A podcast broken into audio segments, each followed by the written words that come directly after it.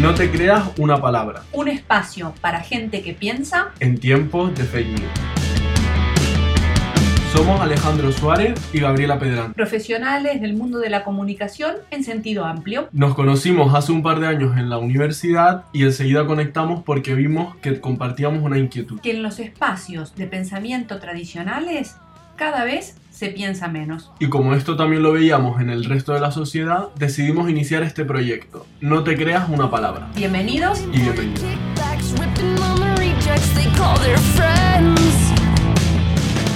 ¿Y qué mejor que empezar el primer episodio de No te creas una palabra comentando un evento fantástico que hace el Centro de Cultura Contemporánea de, Barcelona cada dos años Estuvimos participando en su edición número 10. Es Cosmópolis, el Festival de Literatura Amplificada, en el cual la literatura es una excusa para invitarnos a conectar con el arte y a desarrollar el pensamiento crítico. Este año yo participé por primera vez junto con Gabriela en el Festival Cosmópolis, que se celebra en CCCB de Barcelona. Gabriela ya ha participado otros años porque este festival lleva mucho tiempo celebrándose. Sí, ya era su edición número 20. No, miento, su edición número 10. Era el año número 20 porque es un festival que se hace cada dos años. Y todo empezó el primer día de festival con una conversación entre Carles Muro y Richard Sennett. Y lo que estaba comentando Sennett es su último libro, que se llama Building and Dwelling. Y este libro nace de una trilogía que hace Sennett, la trilogía del Homo Faber, un proyecto en el que él aborda los distintos aspectos de la humanidad, que preocupan a la humanidad. Y este tercer libro está dedicado a la ética de la ciudad. Y lo que plantea es una reflexión que nos ha parecido muy interesante, que es cómo el capitalismo y la globalización lo que están haciendo es construir la misma ciudad por todo el mundo. Y esto anula el pensamiento crítico las diferentes versiones que podemos tener. Nos hacía acordar también, si te acuerdas Alejandro, eh, al concepto de el no lugar, ya tratado por Marco Yev hace más de 20 años. El segundo día eh, estuve yo, Alejandro esa vez no pudo venir, y fue súper interesante una charla que se planteó con científicos y literatos, o científicos que también escriben. En este caso era la mesa que se llamaba Metáfora, el viejo y nuevo relato que crea el mundo, con la presencia de Agustín Fernández Mayo, Amelia Gamoneda y Gustavo Ariel Schwartz, que reflexionaron, algo que a mí me parece fantástico porque además me dedico a la comunicación y a la semiótica, que es que toda idea científica parte de alguna metáfora. La metáfora nos permite imaginar mundos posibles. Las mismas explicaciones científicas son metáforas aceptadas en un contexto y en un momento determinados para explicarnos el mundo. Y el tercer día, que también estuviste tú, Gabriela, y además me estuviste contando la super charla que todos teníamos que ir a ver, y lo que hice fue acercarme al día siguiente a la central a poder verla, aunque fuese un rato. Totalmente, creo que fue una de las estrellas de este Cosmópolis, este, porque incluso en los ámbitos de pensamiento también hay estrellas, ¿por qué no? No, no van a ser solo las celebrities, ¿no? Digamos. Y se trató de una charla fantástica entre Mona Tahawi, además, digamos, con una interlocutora fuera de serie, que es tan importante para este tipo de charlas, que fue Nahat el, el Hakmi, lo pronuncio como puedo, perdón si me equivoco, y estaban hablando de la libertad entera, la libertad total. Eh, Mona Tahawi es una escritora y periodista que vive hace años en Estados Unidos, de nacimiento eh, egipcia, pero ha vivido por diferentes países, entre ellos Arabia Saudí, que la marcó de por vida. Hace una lectura del feminismo o los feminismos mm, desde la mirada, pero no solamente de las mujeres que sean de ascendencia musulmana, que realmente es fantástica. Eh, les recomiendo el, vídeo, ya está colgado, cuando salga este podcast seguro ya está colgado en, en la página web del CCCB que tiene muchísimo material audiovisual a lo largo de digamos, de todo el año, con todas las actividades que hace y no solamente cuando organiza algún evento como Cosmopolis.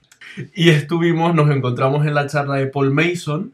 Paul Mason coge un libro que se llama Red Star, de principios del siglo XX, La Estrella Roja, de Bogdanov, y en este libro se plantea que en el planeta Marte se ha alcanzado el comunismo. Y se ha alcanzado el comunismo sin fronteras entre países, de una manera concreta. Y lo que hace este autor, que es contrario al leninismo, es plantear cómo sería posible el comunismo. Y para eso lo que hace es llevarse eh, el foco a un planeta exterior como es Marte y nos plantea un ejercicio que también se plantea en el libro de Bogdanov de si estuviésemos en el, en el lugar de los marcianos, si elegiríamos conquistar la Tierra y exterminar a todos los humanos o conquistar Venus a un gran coste para nuestra raza como marcianos. Y ahí se plantea una actividad muy interesante sobre el ecologismo, sobre la destrucción de las especies y la utilidad que pueden tener estas especies a posteriori. Y lo que hizo Paul Mason fue concluir con este Green New Deal que están planteando en Estados Unidos Alexandria Ocasio-Cortez, Bernie Sanders y la, la izquierda de la izquierda, que es el Partido Demócrata. Yo debo decir que no fui, digamos, de las que votaron por la opción más humanista, que era en realidad colonizar Venus, sino que directamente elegí exterminar a los humanos. Desde el punto de vista que lo planteaban realmente, a veces parece que no quedara otra solución. Eh, y bueno, después de estas reflexiones sobre el exterminio, que bueno, tienen sus connotaciones, nos fuimos a una charla mucho más em, relajada, súper interesante y realmente un gusto de diálogo entre J. Bayón, el director de cine, y Ángel Sala, que es el director del, cine, eh, del Festival de Cine Fantástico de Sitges, en el que charlaron sobre un montón de cosas interesantes, ¿no es cierto? Esta charla a mí me encantó, aparte de por Ángel Sala, porque la figura de Bayona me parece una figura súper necesaria, alguien que se codea con Spielberg y con Hollywood y que viene con total humildad a, hablar de tú a tú. Y aquí se planteaba una idea que me parece súper interesante, que es la poca diferencia que hay entre la realidad y la ficción. Porque la realidad no, no es nada, es decir, la realidad es simplemente, pero la ficción es la que nos permite interpretar esa realidad, es la que nos permite abrir nuevas posibilidades o nuevas visiones críticas de esa realidad. Y todo esto, pues fue una charla muy entrañable, como ha dicho Gabriela, porque una de las partes eh, de, este, de esta conversación se explicaba cómo en el cine fantástico esta visión de la realidad a través de la ficción se suele canalizar en la figura del niño que es el que no diferencia lo que es real de lo que es fantástico, y acabó con un llamamiento de Bayona y de Ángel Sala pues a recuperar esos niños que tenemos dentro y que nos permiten ser críticos con la realidad. Porque además, algo que mm, nos pareció súper interesante es que en realidad contaban algo que tendríamos que dar por hecho, pero de lo que normalmente no somos conscientes siempre tenemos acceso, a, relatos sobre la realidad. Es decir, la realidad está ahí, ya es una pregunta filosófica si uno quiere. ¿Existe porque la percibo? ¿Existe porque está ahí? En realidad no importa, lo que importa es el relato. El punto de vista y la mirada que tengamos va a condicionar cómo vemos nuestra propia vida. El caso es que ahora estoy recordando otro diálogo que nos hemos pasado, que es el diálogo entre Eric Sadin y Marina Garcés, en las que yo me quedaría con dos cosas. No sé si tú coincidirás conmigo. A ver. Eric Sadin planteó la diferencia entre verdad y la diferencia entre exactitud. Entonces hablaba que la verdad en realidad subjetiva el concepto que tenemos de lo que es verdad, pero que luego hay cosas que son exactas, como que por ejemplo todos estábamos allí en una charla, es un hecho. Entonces aquí habría una, una propuesta interesante sobre la fake news y cómo la fake news plantean verdades alternativas que van en contra de la exactitud, es decir, que, no tienen nada que ver con los hechos, pero son nuevas verdades y por eso son tan potentes. Y por eso es fundamental, volvemos al inicio, lo del pensamiento crítico. Si yo me voy a creer todos los relatos que circulan sin comprobarlos, sin pensar de dónde vienen, sin pensar, como decía Marina Garcés, y ahora lo dirás, ¿quién habla desde ese relato? Incluso si nos hablan, podríamos decir, no voy a tener ninguna capacidad de discernimiento, voy a creerme lo que me vendan, voy a creerme lo que me cuenten y después esto significa que voy a seguir actuando según lo que me digan que tengo que hacer. Es muy sobre todo en un mundo en donde tenemos todavía la información en la punta de los dedos. Yo estuve temprano el último día, este, que fue el domingo.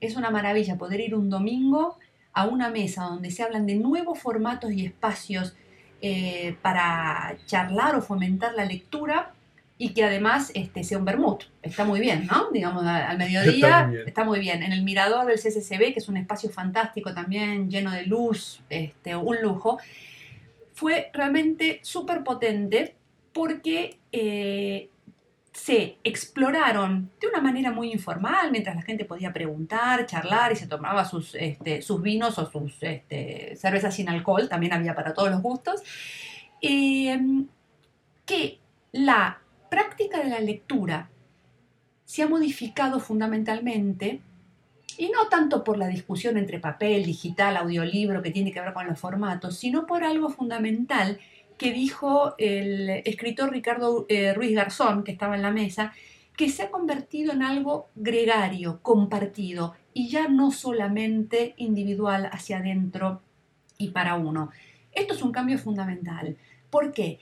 Porque cambia también el tipo de prescriptor. El típico crítico literario que de alguna manera nos vendía o nos ofrecía una sola verdad, un solo relato, una sola versión sobre lo que era bueno, malo, recomendable, ha sido reemplazado por espacios como los booktubers, digamos, en, YouTube. De hecho, había una chica que recomendaba libros desde los 11 años, que hoy tiene 19, y eh, llegó a mm, recomendar algunas de las cosas que ni siquiera se habían charlado en, la mesa de discusión, porque claro, es súper joven, eh, Marta Butet se llama, y eh, comentaba, por ejemplo, los book trailers o los videolits, que son espacios también audiovisuales que circulan por internet para fomentar la lectura. Eh, muy refrescante, una charla eh, informal desde distintos espacios que mereció la pena.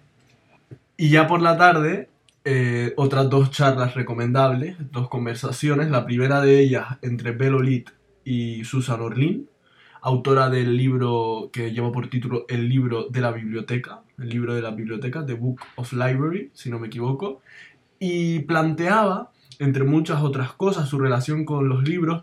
En, en su libro, una de las imágenes más llamativas es que se quema una biblioteca.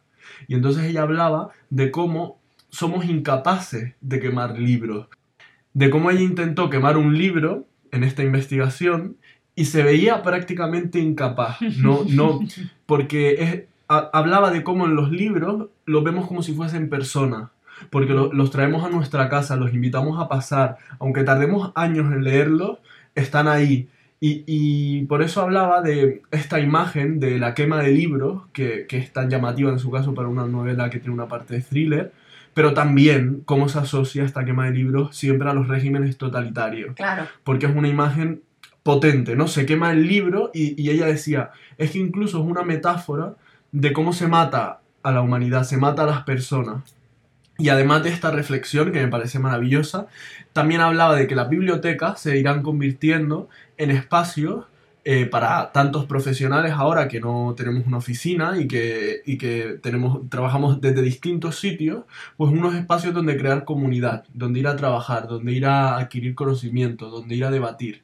Y esto me pareció muy interesante, el espacio de la, de la biblioteca. Y una de las preguntas tenía que ver que por qué necesitábamos todavía las librerías, ¿no? Era un poco eh, alrededor de esa idea. Y quería recomendar un textito de Neil Gaiman, un autor inglés contemporáneo, que además se publicó en formato de ensayo ilustrado en The Guardian, eh, en el eh, periódico inglés, pero digamos se puede conseguir gratuitamente online en la, web de The Guardian, ilustrado por Chris Riddle, que es un ilustrador que a mí me parece muy interesante, que eh, colabora varias veces con Neil Gaiman, y que justamente se llama Why We Need Libraries, ¿por qué necesitamos las bibliotecas? ¿no? y él cuenta toda su experiencia y cómo no se hubiese convertido en quien es si no hubiese tenido bibliotecas. Y precisamente de este tema de las bibliotecas y librerías, uno de los expertos en este tema es Jorge Carrión, que lleva bastante tiempo documentando y, y, hablando de distintas experiencias en librerías y bibliotecas por el mundo. Uno de los países donde estuvo haciendo esta investigación y hay un artículo publicado sobre el tema, es en Corea del Sur, en Seúl. Y precisamente en esa visita invitó a Han Kang, que es la autora de un libro que se llama La Vegetariana, en el que habla de la relación con la carne, también habla de la relación de la familia, habla de la violencia hacia la mujer, habla de muchos temas, pues la invitó en esa visita a Seúl y estuvo hablando en este último diálogo del, del K-19 sobre, aparte de sobre su obra por supuesto, estuvo hablando sobre el papel de las librerías, de las bibliotecas y de la literatura en un país como, como Corea del Sur. Y Jorge Carrión le planteaba cómo era estar en un país que está dividido en dos y que al mismo tiempo se encuentra entre dos imperios como son China y Japón y cuál era su relación con la literatura de China, con la literatura de Japón. Y entonces Han Kang habló mucho de su experiencia desde su infancia, de cómo era algo natural el, vivir en un país y cómo se vivió la, la situación de Corea del Norte. Y también habló, y fue, bueno, ahí todos echamos a reír, aunque estuviésemos con la traducción simultánea, y dijo que ya leía la literatura china o japonesa igual que la del resto del mundo, si le interesaba, no tenía ningún tipo de vínculo especial. Eso es fantástico, porque uno sin, sin conocer o incluso desde el más puro sentido de la palabra prejuicio, que es juzgar antes, piensa que como está entre las dos potencias, tiene que verlas por una motivación especial. Es genial la respuesta que dio, porque me gusta, me interesa, y si no, no lo termino y adiós, ¿no? Eh, así que queríamos cerrar un poco esta recomendación, recorrido, diciendo que, lo comentamos un poquito antes, pero en la página del CCCB tienen un montón de material audiovisual, no solo de Cosmopolis, sino también de todas las actividades que van haciendo. Son como muy generosos para compartir y mm, reproducir eh, digitalmente, estén o no en Barcelona, es decir, se puede acceder desde cualquier parte del mundo. Eh, y hay cosas y charlas y mm, propuestas que realmente, realmente merecen la pena. Queríamos terminar el programa con algo que me presentó Gabriela cuando estábamos preparándolo y que me parece súper interesante, que son unas recomendaciones de maldita.es, que tiene esta parte de maldito bulo, para que no te cuelen noticias falsas. Maldita.es es una asociación de periodistas independientes que se manejan con un sistema de crowdfunding en realidad eh, y que justamente se dedican a esto, a chequear cuáles son los bulos, como se les dice en España, las fake news, como se les dice internacionalmente, y han sido contratados por Facebook hace muy poquito, una semana o así, para trabajar con ellos en la lucha eh, contra las noticias falsas, estas verdades o estos relatos que decíamos que en realidad no se basan en hechos, sino que son siempre narrativas eh, que por ser repetidas empiezan a tener la condición de verdad. Pasamos, si te parece, Gabriel, a leer los puntos. El primero de ellos es preguntarse quién lo publica. Y, dicen, cuidado si no tiene fuente y si la tiene, preguntarte si conoces la web. El eh, segundo punto de este mini manual de maldita es no te quedes con el titular. Y dicen, manipular titulares es otra forma de desinformar. Lee el texto completo. El tercer punto habla de las citas falsas. No te fíes de fotos de políticos con supuestas declaraciones hay que volver a chequear la fuente, en ese caso, nos volveríamos al primer punto, ¿no? El cuarto es una pregunta, quizás es humor. Dicen, demasiado llamativo para ser real, observa si es una página satírica. Hemos visto, los que conocemos al mundo today, cantidad de gente retuiteando las noticias absolutamente satíricas del mundo today como si fueran verdaderas. El quinto punto, alertas en emergencia. Cuidado con las cadenas de WhatsApp y no compartas si no hay fuente oficial. Siempre pasa cuando hay cualquier tipo de alarma social, ya sea por, algún acto violento, ya sea por un tema del tiempo, sea el que sea, que empiezan a circular bulos y emergencias y alertas y tienen a, a la población alarmada cuando en realidad no es así. Y ellos dan un sexto punto que es contactar con ellos, con maldita.es. Tienen un número, mm, digamos, de teléfono para WhatsApp tienen también usuarios maldito bulo en eh, Twitter y en Facebook. Y han desarrollado también en los últimos tiempos, pero para Telegram, que es un sistema de mensajería similar a WhatsApp, pero más seguro, eh, lo que se llama, creo que es el bulobot, sí, que es un bot que automáticamente va chequeando si fotografías o noticias que hemos recibido, por ejemplo, por Telegram o por WhatsApp, son ciertas o no. A partir de aquí, Solo nos queda despedirnos, desearles una buena semana. Nos volveremos a ver o escuchar pronto en el próximo episodio No te creas una palabra y sobre todo estén muy atentos a nuestras redes sociales, a todo lo que vamos compartiendo, porque nuestra idea es que el podcast sea como el Cosmópolis, una excusa para invitar al pensamiento crítico. Exacto, y si tienen sugerencias, ideas, ganas de saludarnos o lo que fuese, tenemos un mail hola arroba no te creas una palabra.com y en esa página web iremos también poniendo algunas cositas. Muchas gracias, hasta la próxima. Hasta la próxima.